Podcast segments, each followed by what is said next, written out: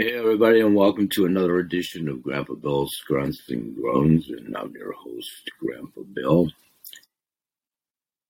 Welcome, one and all, on Thursday morning, the 28th of April. And this will be about 15 minute snippet for probably insertion over to my Kelp Mentor Moments segment of my blog talk radio show podcast a little bit later today.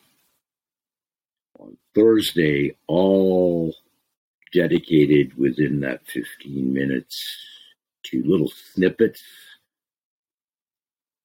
of recruitment tidbits of formulating what now turns out to be requests for cornerstone, keystone individuals for two different business opportunities and or both that I've been highlighting for four years in one instance and for about two weeks in another. One is the health and wellness home based business opportunity,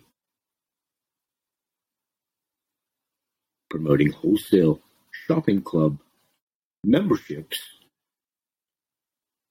and an element of a business opportunity pertinent too.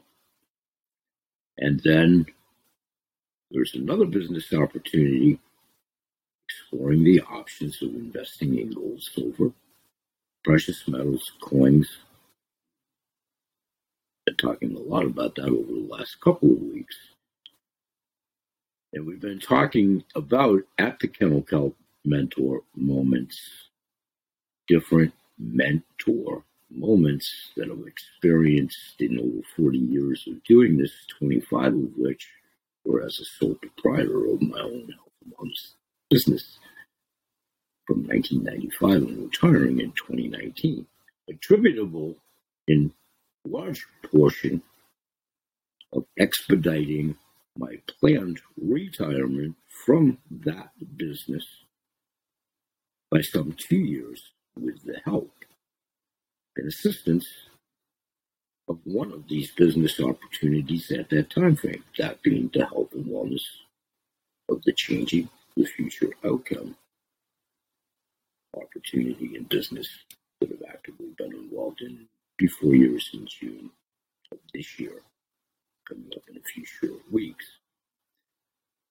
So I'm coinciding and combining the two now at age 68 and really aspiring to get to full retirement, possibly within the next calendar year. A little bit later, over to my Anchor radio show, which is a little bit longer in duration. One of the elements I'll be talking about is even in a part time capacity job that I've had for the last 16 years. The complexion of that is changing with my agreement from the ownership some now two and a half years ago.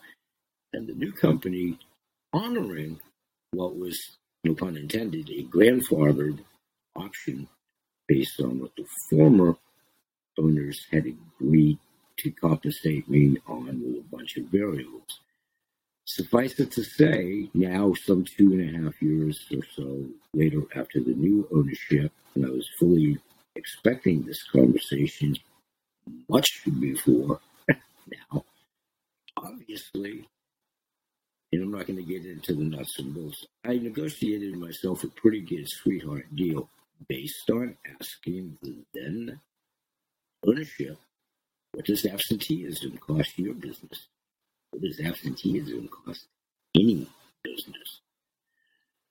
So, with the declining petro dollar that's worth maybe a nickel, probably closer to a penny, fiat money is indeed dying pretty much a rapid death now, but will meet its demise and is. We're at the precipice of a worldwide famine There's going to be lots and lots of delivery delays in whatever business you're in. You produce something, you have a brick and mortar store, you're dependent on whatever materials, supplies, deliveries to and from your clients, cost of goods, ever increasing, cost of deliveries, ever increasing, ineffective shortages in delivery personnel, customer service personnel. What are you going to do for the rest of your life? Especially if you're young on the technology ladder. So I don't want to keep this too long with the audio visual part of this snippet. My audio podcast is housed over at Spotify. Please do join me there as well. And we'll get into the nuts and bolts of how, if you're interested with cornerstone, keystone people, with just a couple of leading questions, it facilitates both parties' time. It's simply encompassed one, are you concerned about your health and wealth? Check out CTFO. Videos, the sales tools, the free webinars, the free training, the free website. That would be if you're serious. If you're not, that's great. And you can move on to whatever the next venture may be. That may be this new one, considering investing in silver and gold. So the simple question there is, what are your thoughts on silver and gold? Do you have any? You remote interest? Is it something you've entertained? Is it something you want to entertain? Etc. Pardon me, I just simply refer you at that juncture